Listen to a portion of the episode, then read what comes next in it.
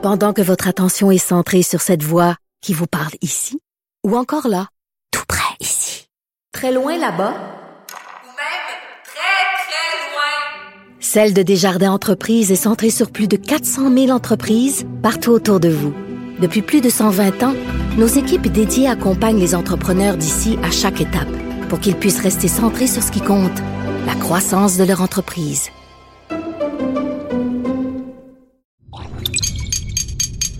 Cube Radio. Sophie Durocher. Sophie Durocher. Sophie Durocher. Mon nom est Sophie Durocher. Sophie Durocher. Des opinions éclairantes qui font la différence. Cube Radio. Bonjour tout le monde, bon lundi. Euh, J'espère que vous avez passé une belle fin de semaine. Écoutez, il y a tellement d'images troublantes qui nous parviennent d'Ukraine. Parfois, il y a des images qui nous transpercent le cœur. Parfois, il y a des images qui font fondre notre cœur.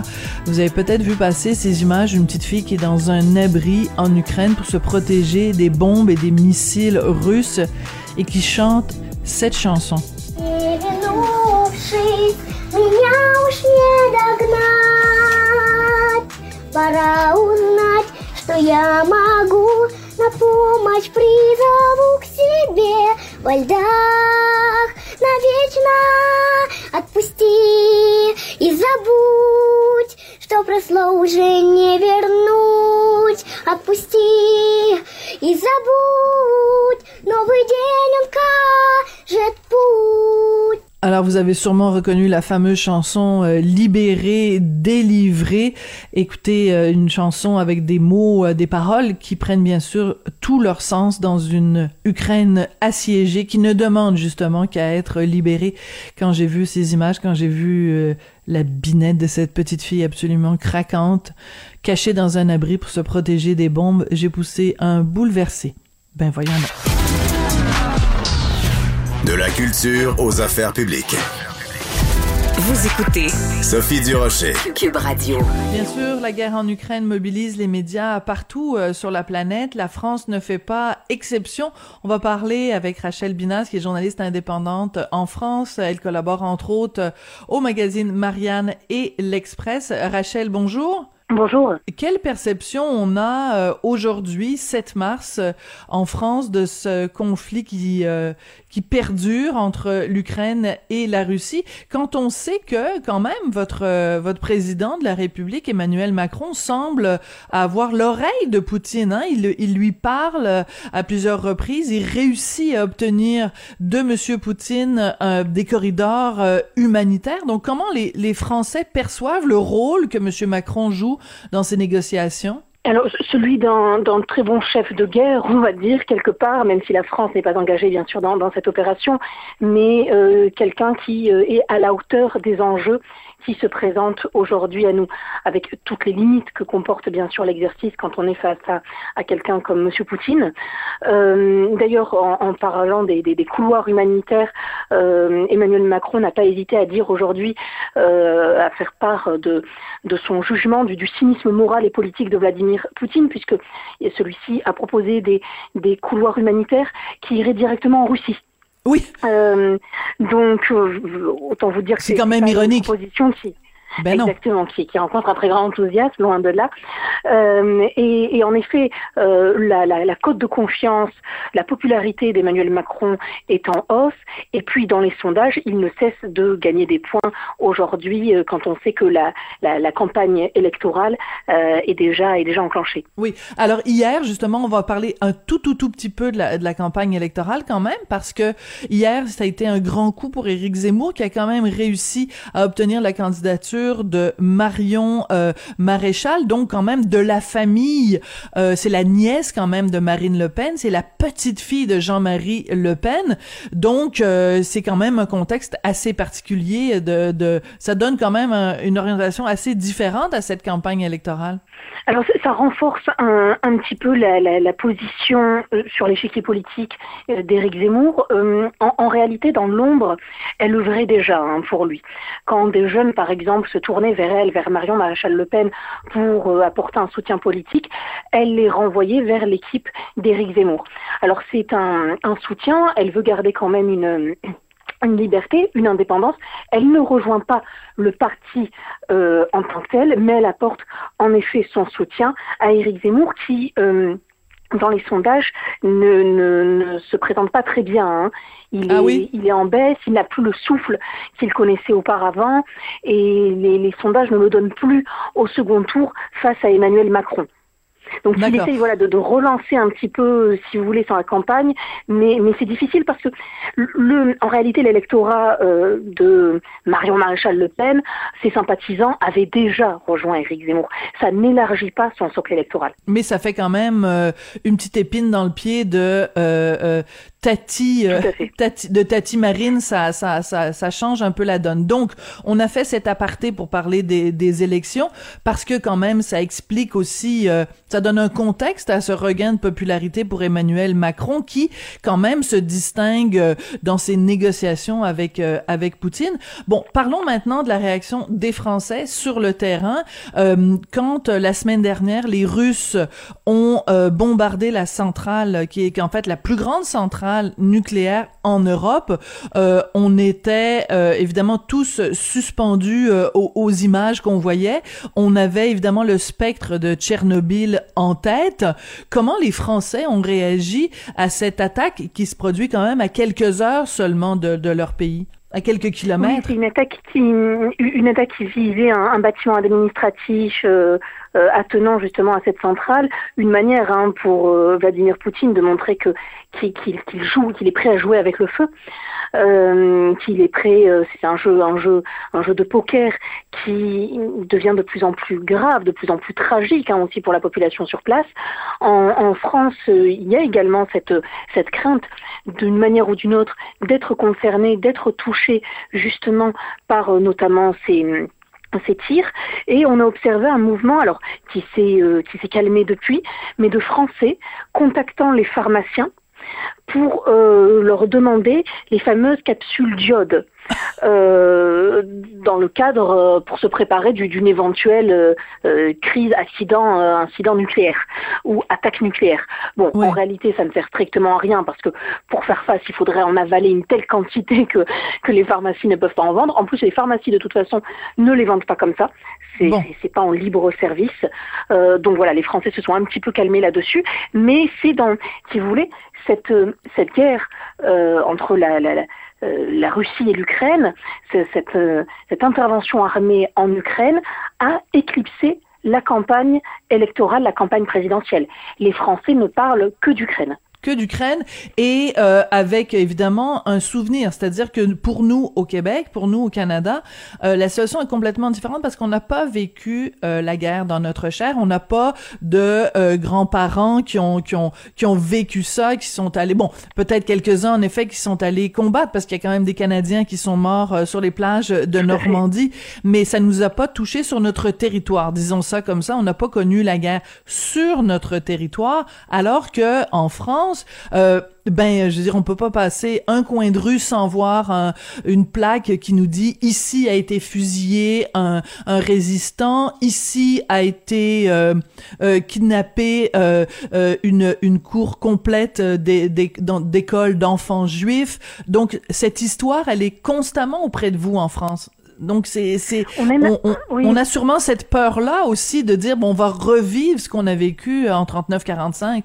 Bien sûr, euh, on se demande si, l'histoire ne repasse pas les plats.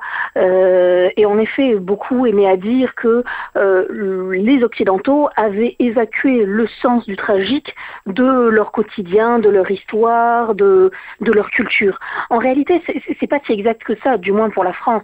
C'est comme vous l'avez très bien souligné, tous les Français ont dans leur entourage proche ou un peu plus lointain, mais très souvent c'est euh, un père, un grand-père, un arrière-grand-père, euh, un oncle, etc., qui euh, s'est engagé, que ce soit 14-18, 39-45, la résistance, euh, qui été enfant à ce moment-là, mais, c'est quelque chose qui fait partie de la mémoire. Alors jusque-là, c'était une mémoire qui, une mémoire collective, qui, tendait à, appartenir au passé. Qui n'était plus réellement vivante, mais elle, elle, se retrouve justement ravivée, réveillée Mhm. à l'aune de ces événements en Ukraine. C'est euh, ben, le retour de, de guerres qu'on pensait oubliées, du moins c'est ce qui, est encore enseigné euh, euh, à l'école, les guerres euh, interétatiques.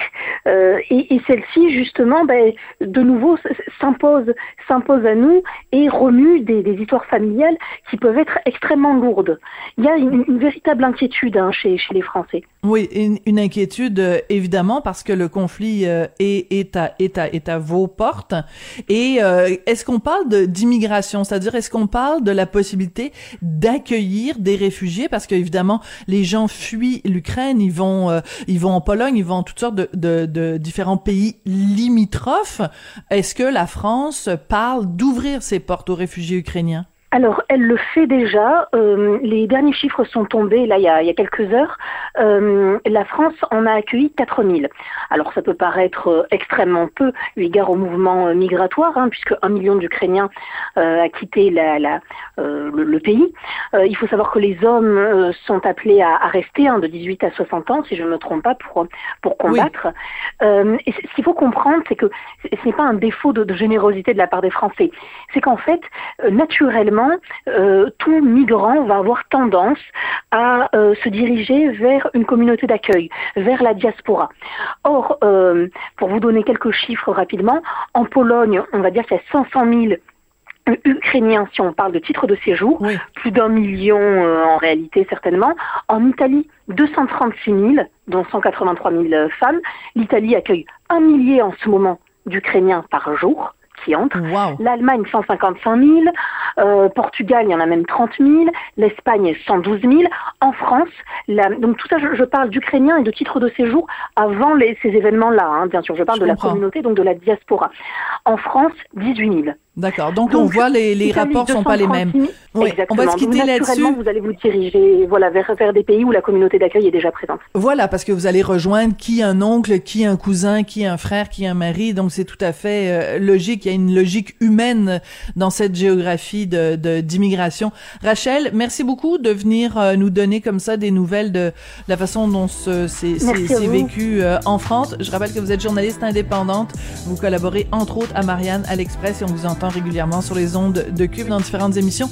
Merci beaucoup pour vos lumières. Merci. Pendant que votre attention est centrée sur cette voix qui vous parle ici, ou encore là, tout près ici, très loin là-bas, Ou même très, très loin. Celle de Desjardins Entreprises est centrée sur plus de 400 000 entreprises partout autour de vous. Depuis plus de 120 ans, nos équipes dédiées accompagnent les entrepreneurs d'ici à chaque étape pour qu'ils puissent rester centrés sur ce qui compte, la croissance de leur entreprise.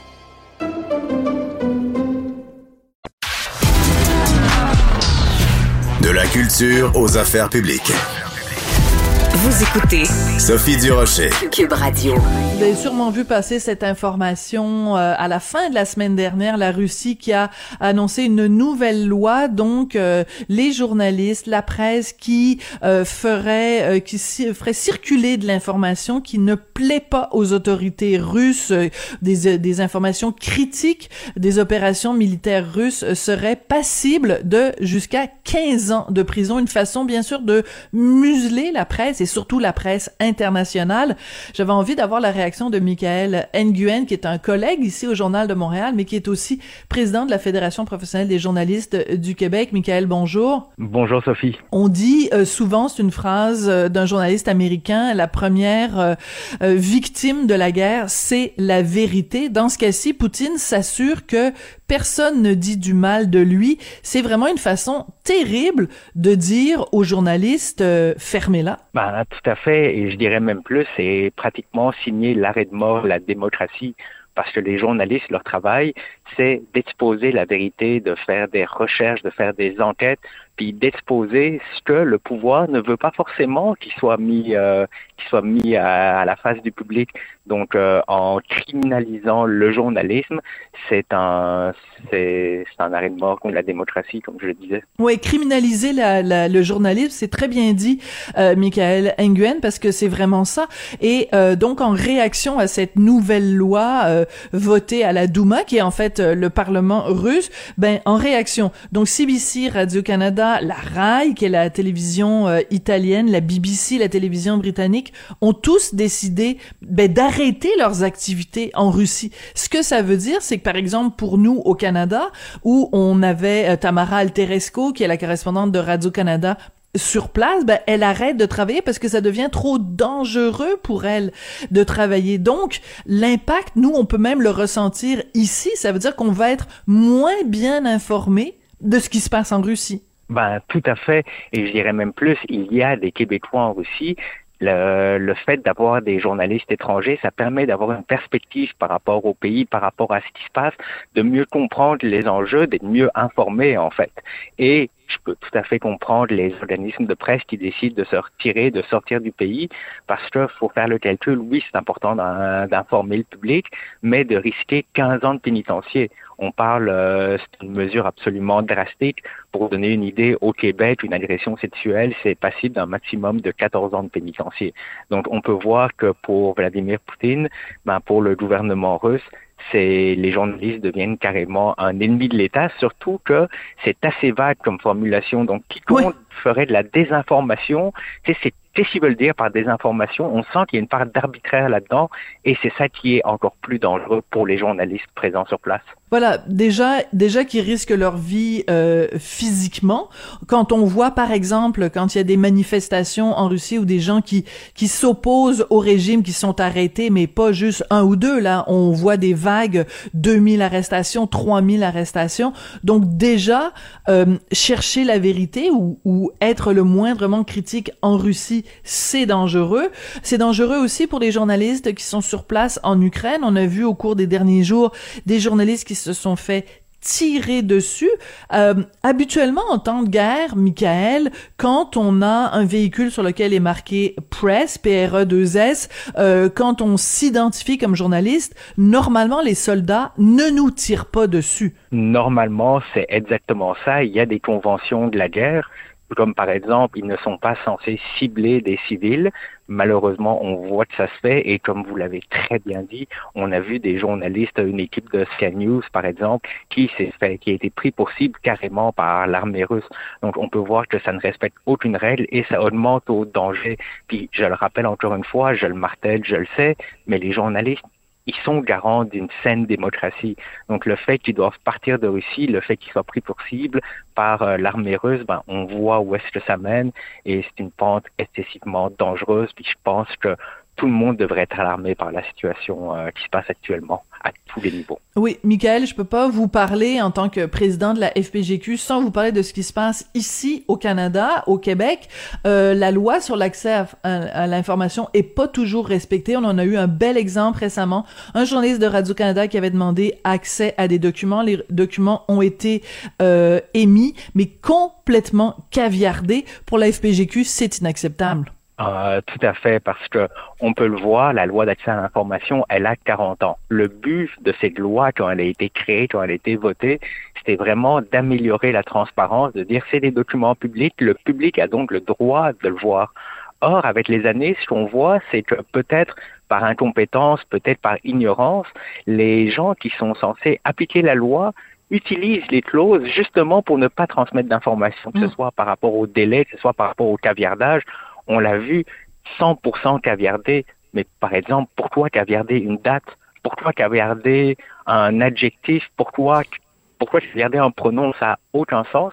Et on peut voir justement la persévérance de Thomas Gerbet, le journaliste, qui a pas laissé tomber le morceau, qui s'est battu pour avoir le document, qui finalement a été rendu public au complet. La loi, elle n'est pas faite pour protéger le gouvernement d'être challengé par rapport à une décision qu'il prend la loi est là pour montrer ce qui est public et c'est exactement un exemple parfait.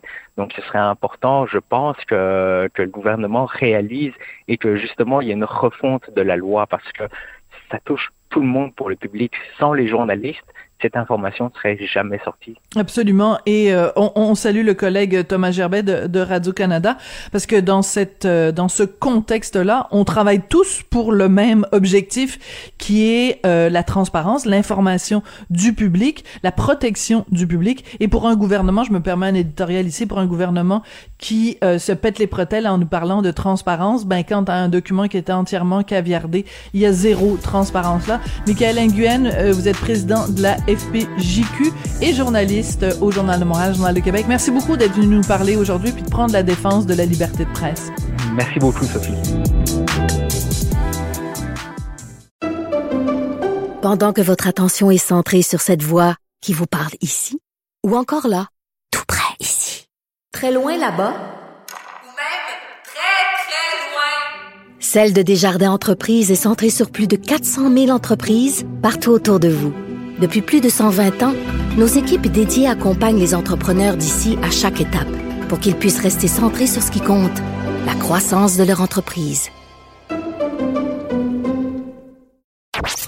Sophie Durocher. Une femme distinguée qui distingue le vrai du faux. Vous écoutez Sophie Durocher. Cube Radio. Les rencontres de l'heure. Marie-Claude Barrette et Sophie Durocher. La rencontre Barrette du Rocher. Bonjour Marie-Claude Barrette. Bonjour Sophie. Sophie, je veux te parler. euh, bon, il y a la guerre, puis je, je veux t'en parler aussi, mais demain, c'est la journée internationale des droits des femmes. Et euh, ben, tu sais que j'anime une émission à chaque matin à TVA, euh, l'émission qui s'appelle Marie-Claude. Et à chaque année, on essaie de trouver quelque chose, c'est pour parler euh, des femmes, mais mais sans sans parler, c'est parce qu'on on n'a pas les mêmes combats que dans les années 70, sans parler sûr. justement comme un combat, mais des fois c'est plus des constats. Et euh, l'émission qu'on a décidé de faire qui va passer demain, que j'ai déjà enregistrée, je veux dire, elle m'a hanté toute la fin de semaine. Ah même oui, pourquoi? Parce qu'on a parlé de se reconstruire après la violence conjugale. Hmm, Euh, bon moi, j'ai vou- j'ai voulu mettre la lumière sur des femmes qui en sont sorties vivantes, euh, mais très, mais qui ont écopé de cette période-là de leur vie. Et euh, mais, mais je les ai trouvées très lumineuses. Puis je me dis, ce genre de discussion-là peut peut-être sauver des vies parce que ça donne de l'espoir. Je voulais te parler de ça ce matin, ce, que, ce qui m'a tant marqué par le témoignage de ces trois femmes-là. D'ailleurs, il y avait Laurence Jalbert, on le sait, elle en a parlé il y a quand même un an. Elle est, écoute, elle sait, il faut quand même savoir que Laurence s'est séparée euh, il y a quand même six ou sept ans. Euh, elle s'est séparée parce qu'à un moment donné, elle a dit OK, là, j'en peux plus. Et euh, elle est suite à la mort d'un ami, elle s'est dit OK, ça peut arriver n'importe quand la mort, donc je, je n'endure plus ça. Elle est partie, mais sans savoir, c'est étrange, hein, mais qu'elle était victime de violence conjugale. Et c'est l'an passé, elle a regardé euh, tu sais, les bonnes publicités du gouvernement du Québec qui mettent en scène la violence conjugale et, euh, et qui mettent tous les petits gestes hein, qui t'enlèvent ton cellulaire, qui t'épillent. Mhm. Et elle, elle a craqué en regardant cette publicité-là et Elle elle, s'est a reconnue. Tout à fait. Elle s'est dit, mais c'est ça, parce qu'elle fait encore des crises de panique. Elle a, elle a beaucoup de peur, elle a manque de confiance en elle, et elle a appelé le numéro de téléphone qu'on donnait à la fin, qui est celui de SOS violence conjugale. Et elle a appelé là de façon tout à fait anonyme. Et je veux juste dire que s'il y a des femmes qui sont victimes de violence conjugale, quand on appelle SOS violence conjugale, la première chose qu'ils vont faire, c'est vous sécuriser. Parce qu'il y a quand même un enjeu quand on est encore dans la relation, on a peur de partir parce que souvent on a eu des menaces. Et la première chose, ils vont vous sécuriser. Fait que ça, je pense que c'est important de le mentionner déjà. Alors, euh, tout ça pour dire que elle, elle s'en est comme elle l'a dit. J'en suis pas sortie. Je vais mieux. Euh, Je comprends ce que je vis. Je reprends possession de ma vie. Je me réapproprie. Que c'est bien dit, que c'est bien dit. Reprendre Et- et- possession de sa vie. Puis c'est là que, justement, en faisant cette émission-là, tu fais œuvre utile. De la même façon que Laurence Jalbert, quand elle avait témoigné publiquement, fait œuvre utile. C'est que il y a des gens qui vont écouter cette émission-là, des hommes et des femmes, parce que ça arrive Oui. aussi euh, Oui. euh, auprès des hommes, même s'il y en a moins, mais ça arrive quand même, qui vont regarder l'émission et qui vont se dire OK, c'est moi, elle parle de moi ou elle parle de ma voisine, ma sœur, euh, mon collègue de travail. Ça, ça permet de mettre des mots sur cette réalité-là.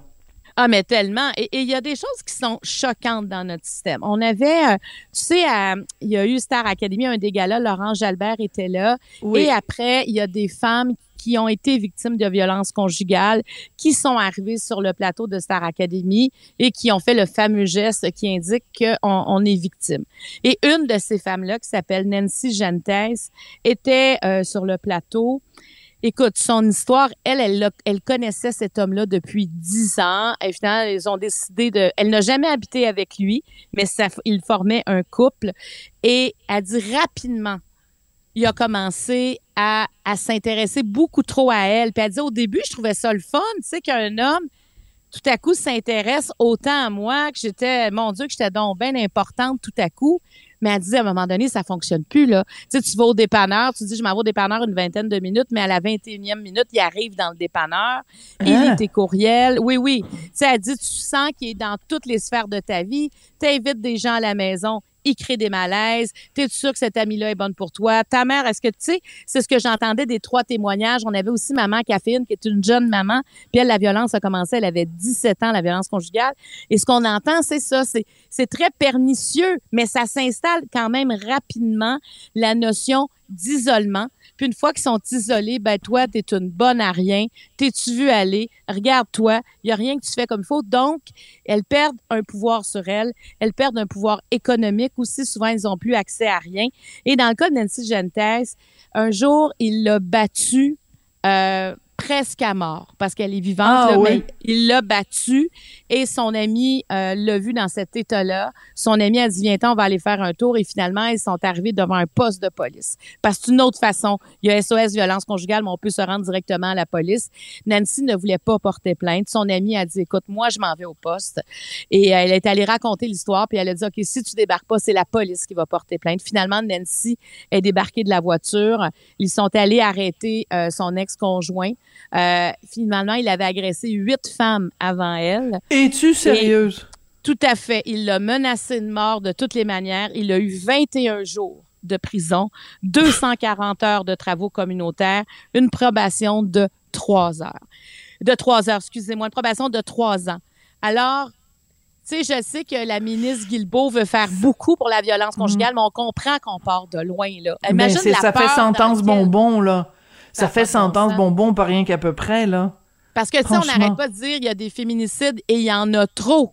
Mais on, qu'est-ce qu'on peut faire? C'est, ce que le gouvernement essaie de faire. Qu'est-ce qu'on peut faire pour pas que ça arrive? Ben, ça, c'en est une des choses à faire. Et, et tu sais, Nancy, maintenant, elle a un nouveau conjoint. Elle a, elle a réussi à refaire sa vie, mais elle vit dans la peur. Elle a dû déménager. Elle, sais, c'est quelqu'un qui lui en veut, là. Donc, euh, c'est, très difficile. Elle dit, dès que je vois quelqu'un qui a un chandail, par exemple, des Nordiques, parce que c'était quelqu'un qui était fan des Nordiques, elle dit, je fais une crise de panique. Quand je vois une voiture qui ressemble à la sienne, alors on voit à quel point ça reste dans la tête. Donc, pour les femmes là, qui ont l'impression que elles n'ont plus de liberté, elles, elles n'ont plus d'amis, elles ont été isolées de leur famille. Souvent, elles n'ont plus accès à leur argent aussi, parce que le, quand tu n'as plus de Mm. pouvoir économique aucun, c'est Mm-hmm. difficile. Et les trois là, m'ont dit la même chose, Sophie. On voulait mourir. Dans Ah, le cas de Nancy oui. et, Ja- et Laurence, elles ont pensé régulièrement au suicide parce qu'ils disaient c'est la façon de mettre fin à mes souffrances. De toute façon, j'ai plus rien ailleurs dans ma vie. Elles ont l'impression que tout est mort autour d'elles, que plus personne va vouloir les Mm. voir parce qu'elles en valent pas la peine. Tu comprends? Ben oui, C'est tout ça, à fait. le- c'est ça l'isolement, c'est ce que ça fait.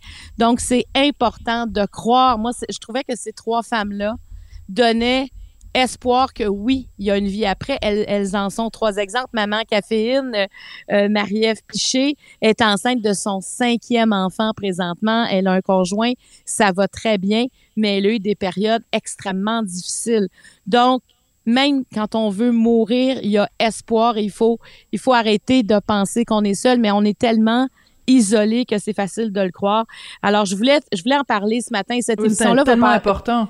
Va être sur TVA Plus à partir euh, de demain. Donc, si les gens veulent la voir, cette émission-là, parce que ou la faire écouter à quelqu'un qu'ils connaissent, qu'elle connaisse, je pense qu'il n'y a rien de mieux, Sophie, que, que des femmes qui ont vécu cette réalité-là Hmm. pour faire comprendre à d'autres, voici ce que tu vis.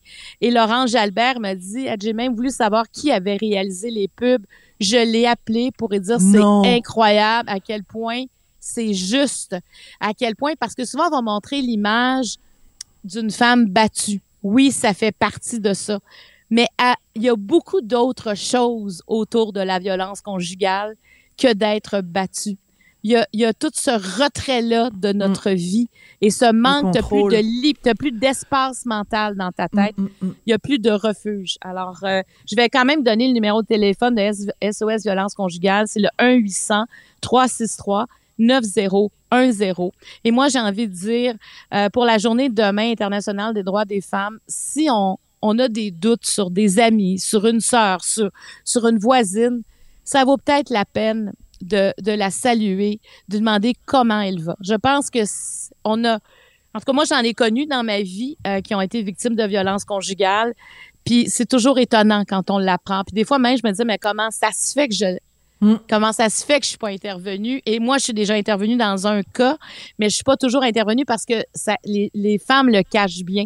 Mais si vous avez des doutes, je pense qu'il faut oser le demander. Oui.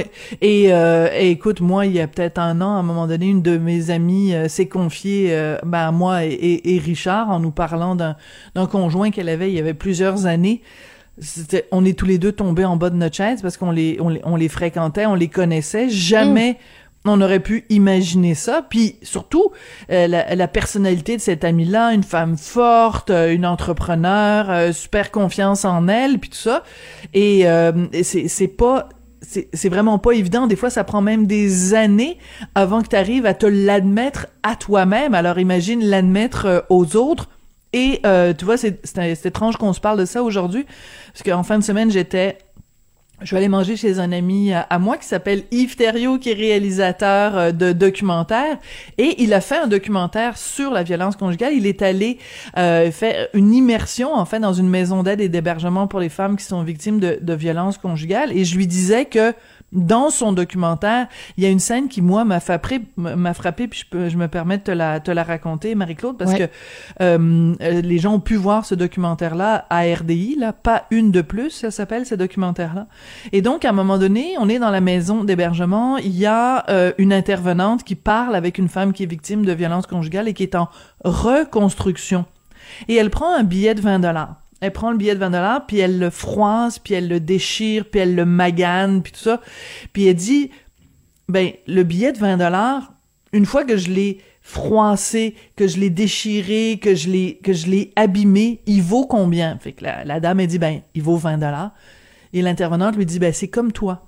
Quand un conjoint te, te fait du mal, te fait de la peine, te diminue, te crache dessus, te dit t'es une pas bonne, t'es une pas fine, t'es une pas belle, ça change rien à ta valeur. Tu es à l'intérieur la même personne avec la même valeur.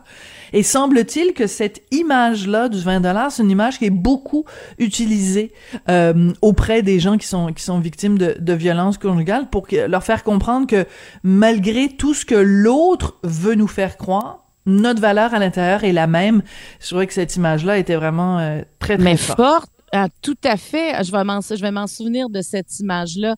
Euh, parce que, sais, quand on parle comme ça, plus qu'on en parle, moi, je pense qu'à chaque fois, s'il y a une femme qui, qui se dit, OK, il faut que j'arrête d'avoir honte, parce que souvent, ces femmes-là ne se voient pas comme des victimes.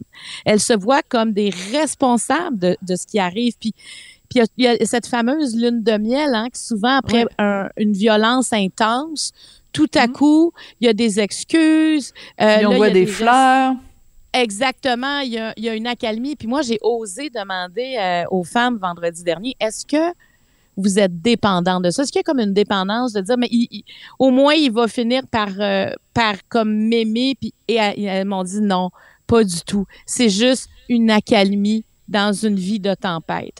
Mais la honte, c'est c'est ce que tu viens de dire, hein, elles ont elles ont honte et, et c'est dur à comprendre de l'extérieur, mais quand elles l'expliquent et qu'on nous enlève toute notre confiance en nous-mêmes, mais au fil du temps, puis on s'en rend pas compte. Alors, euh, en tout cas, ce Mm. que tu viens de dire, ce documentaire-là, c'est un, oui, c'est un sujet, puis c'est un sujet où, où là, j'ai l'impression que, en tout cas, je- la ministre Guilbeault pose des gestes. C'est moi la- la- l'affaire du bracelet, là, là, que, que le, Oui, oui. que l'homme va porter un bracelet, la femme, puis il pourra pas s'approcher d'elle. Je trouve que parce qu'il faut être sécurisé, c'est ça aussi. Tu sais, il y en a qui ont peur de sortir de ces relations-là parce que c'est la peur qui les empêche. Elles sont conscientes, elles se disent, mais qu'est-ce qui va m'arriver? Qu'est-ce qui va arriver à mes enfants si je m'en vais? Donc, des mesures pour apaiser la peur, c'est important aussi. Absolument. Marie-Claude, euh, malheureusement, c'est tout le temps qu'on a, donc euh, on parlera euh, demain euh, de, de- des autres sujets que tu voulais Oui. évoquer, mais euh, mais c'est important. Hein, tout, euh, le 8 mars, c'est juste une journée dans le calendrier, mais tous les jours, il faut parler de ces de ces dossiers-là qui qui touchent euh, les femmes et la violence conjugale. Merci beaucoup, Marie-Claude, et à demain. Merci, Sophie. À demain.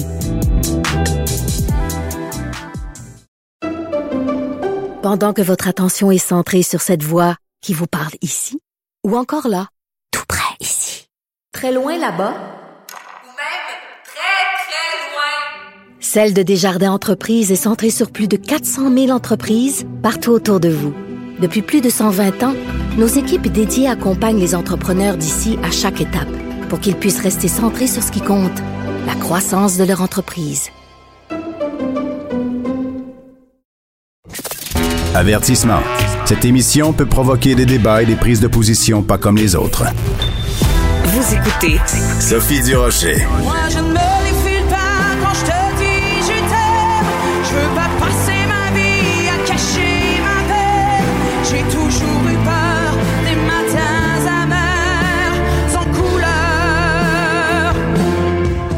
Alors, c'est Sandrine qui a été euh, éliminée hier aux variétés de Star Academy. On va en parler avec Émilie Fournier, qui est productrice euh, au contenu de cette émission euh, euh, de Star Academy. Bonjour, Émilie. Allô? Ben écoute, euh, Sandrine donc éliminée, Jérémy qui a été mis en danger trois fois, sauvé à chaque fois.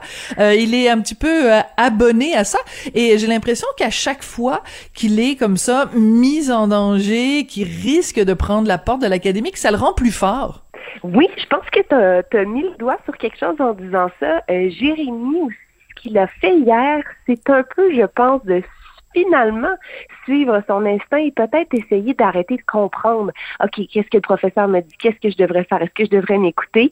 Il a juste lâché son fou et d'aller chercher Mhm. Avec le Footloose. public. On l'a vu. Oui. Ouais, avec Footloose. Super belle prestation, super énergique. Je pense que c'est ça, Jérémy. C'est un gars qui veut mettre le parti dans la place. C'est un gars qui veut déployer toute son énergie sur la scène. Il veut faire du spectacle dans le mot même, à l'essence même de tout ça. Euh, donc, euh, gros, euh, grosse victoire encore pour lui. C'est quand même pas rien quand on pense aux autres académiciens qui éventuellement vont devoir l'affronter aussi. Donc, j'ai hâte Mhm. de voir qu'est-ce que ça va donner après comme relation avec les autres, comme euh, dans cette petite écosystème qu'est l'académie. Mais bravo à Jérémy pour ça. Puis en même temps, ben c'est sûr que plus on avance, même nous, la production, le cœur est un peu déchiré quand on voit des jeunes partir. Je pense que Sand- Sandrine, pardon, a vraiment euh, offert une super belle prestation et on l'a vu travailler pendant la fin de semaine, pendant la semaine aussi. Mais juste te dire en répétition, on voyait vendredi, elle travaillait sa respiration comme Lara lui Mm. avait enseigné. Samedi, on était dans la justesse, elle était dans sa tête. Mais dimanche soir, avec l'énergie du public, ça a été sa meilleure magnifique. prestation. C'était vraiment Absolument. beau. Donc, elle, est, elle était très euh, sereine euh, hier soir quand elle a quitté le studio. Elle était contente, remplie de gratitude, comme on connaît notre Sandrine. Donc, euh, on est content pour elle. Elle pensait pas se rendre à l'académie. Elle a fait cinq semaines. Fait que bravo, Sandrine. tu sais. C'est déjà, c'est déjà beaucoup. Écoute, il y a eu plein de moments d'émotion, plein de moments forts. Personnellement, quand Ingrid Saint-Pierre chantait sa chanson Les ficelles sur la maladie de l'Alzheimer, quand elle disait n'oublie pas mon prénom, on a vu toute l'émotion de Grégory Charles. Parle-nous un petit peu de sa réaction et aussi du fait qu'il a évoqué ça pendant pendant la semaine au, à la quotidienne. Ouais, ben je dirais qu'on a tous été pris de court par ce numéro-là, au sens où l'émotion a tellement passé. On était tous en pleurs. Grégory n'y a Mm. pas échappé. Grégory a des histoires évidemment plus personnelles par rapport à cette maladie-là.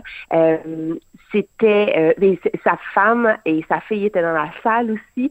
Euh, donc il y, avait comme une énergie particulière. Je suis allée le voir tout de suite après la prestation. Je lui j'ai mis ma main sur son son avant-bras, tu sais, voir s'il était correct, est-ce qu'il reprenait son son sang-froid, sa manche était mouillée. Donc vraiment c'est mm. c'est une chanson qui lui qui le touche droit au cœur et je trouve ça beau de voir nos professeurs s'abandonner réellement comme s'ils étaient des téléspectateurs et se laisser émouvoir.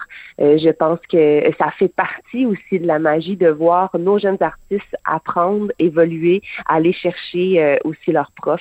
Euh, donc, je suis d'accord avec toi, c'était vraiment un grand moment. Je pense que ça a été un grand moment pour Ingrid aussi. J'ai l'impression que ça va faire boule de neige pour elle avec ça. Ouais. Parce que ceux qui ne la connaissaient pas l'ont découverte. Et juste pour ceux qui ne sont pas au courant, donc la mère de Grégory Charles a souffert de cette maladie-là pendant 15 ans et euh, je trouve que c'est une belle leçon aussi pour les académiciens de se dire ben vous faites pas juste chanter ce que vous faites, les mots que vous dites, la, la musique que vous propagez, ça peut aller chercher, remuer vraiment profondément quelqu'un, lui rappeler des souvenirs.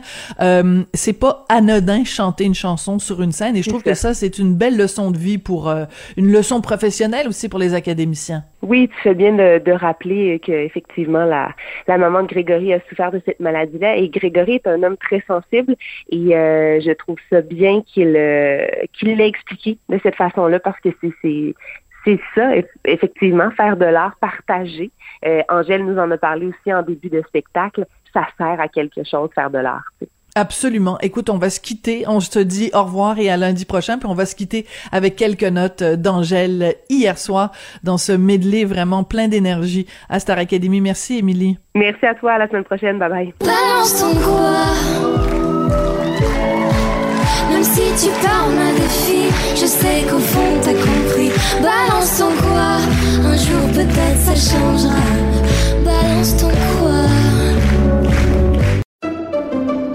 Pendant que votre attention est centrée sur vos urgences du matin, vos réunions d'affaires du midi, votre retour à la maison ou votre emploi du soir, celle de Desjardins Entreprises est centrée sur plus de 400 000 entreprises à toute heure du jour. Grâce à notre connaissance des secteurs d'activité et à notre accompagnement spécialisé, nous aidons les entrepreneurs à relever chaque défi pour qu'ils puissent rester centrés sur ce qui compte, le développement de leur entreprise.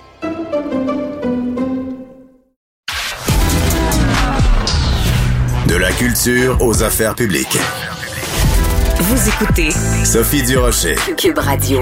On a appris la semaine dernière dans le journal The Gazette qu'il y aurait peut-être un nouveau parti politique québécois pour les prochaines élections d'octobre 2022. Un parti euh, politique qui euh, prétend parler au nom des personnes qui sont des orphelines du processus politique, surtout euh, des, des gens qui sont opposés au projet de loi 96 ou à la loi 21. On va parler à celui qui est, semble-t-il, le leader de ce mouvement de contestation linguistique qui s'appelle Colin Standish. Il est avocat. Bonjour, Monsieur Standish. Salut, Madame euh, Desrochers. Oui, ben d'abord, merci d'avoir euh, accepté de nous parler euh, aujourd'hui.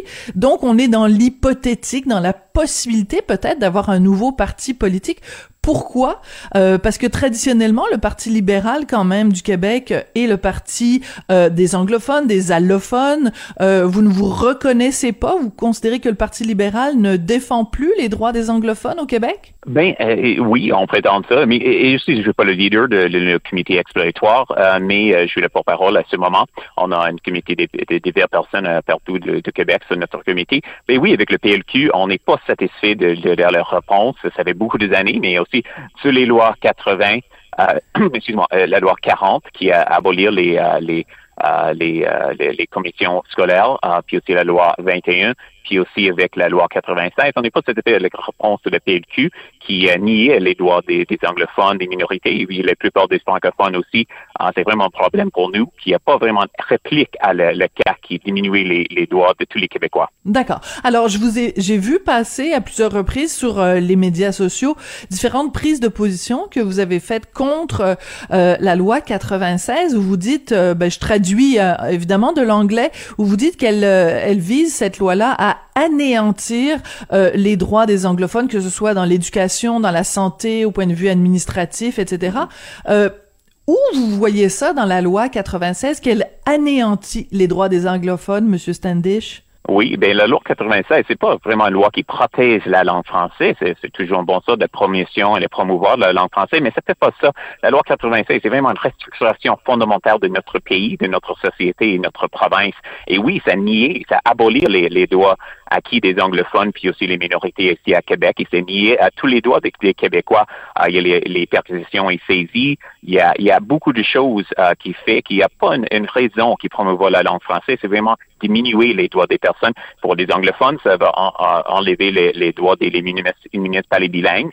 50 les 80 euh, euh, municipalités bilingues vont avoir leur statut euh, euh, Révoqué. Euh, euh, ouais, excuse-moi, euh, par, le, par le gouvernement québécois, a aussi de- d'avoir des services sociaux. On doit euh, avoir des preuves qu'on a, a un certificat de permission pour aller à les, les écoles anglophones, euh, d'avoir de les, aller à, à- à les hôpitaux anglo, euh, les hôpitaux ici à Québec. Il y a beaucoup de choses qui diminuent les droits de tous les, de tous les Québécois dans ce loi. Monsieur euh, Standish, si je peux me, me permettre, est-ce que vous ne considérez pas que euh, les anglophones au Québec sont quand même une minorité choyée qui euh, bénéficie euh, d'institutions euh, de santé, d'institutions d'éducation parmi les plus euh, les plus riches et les mieux financés au pays Euh, Je pense qu'il n'y a pas grand monde qui va trouver que être anglophone au Québec c'est un c'est un calvaire ou c'est ou c'est l'apocalypse là. C'est quand même une minorité extrêmement choyée qui bénéficie de beaucoup de services. Non, vous pensez pas?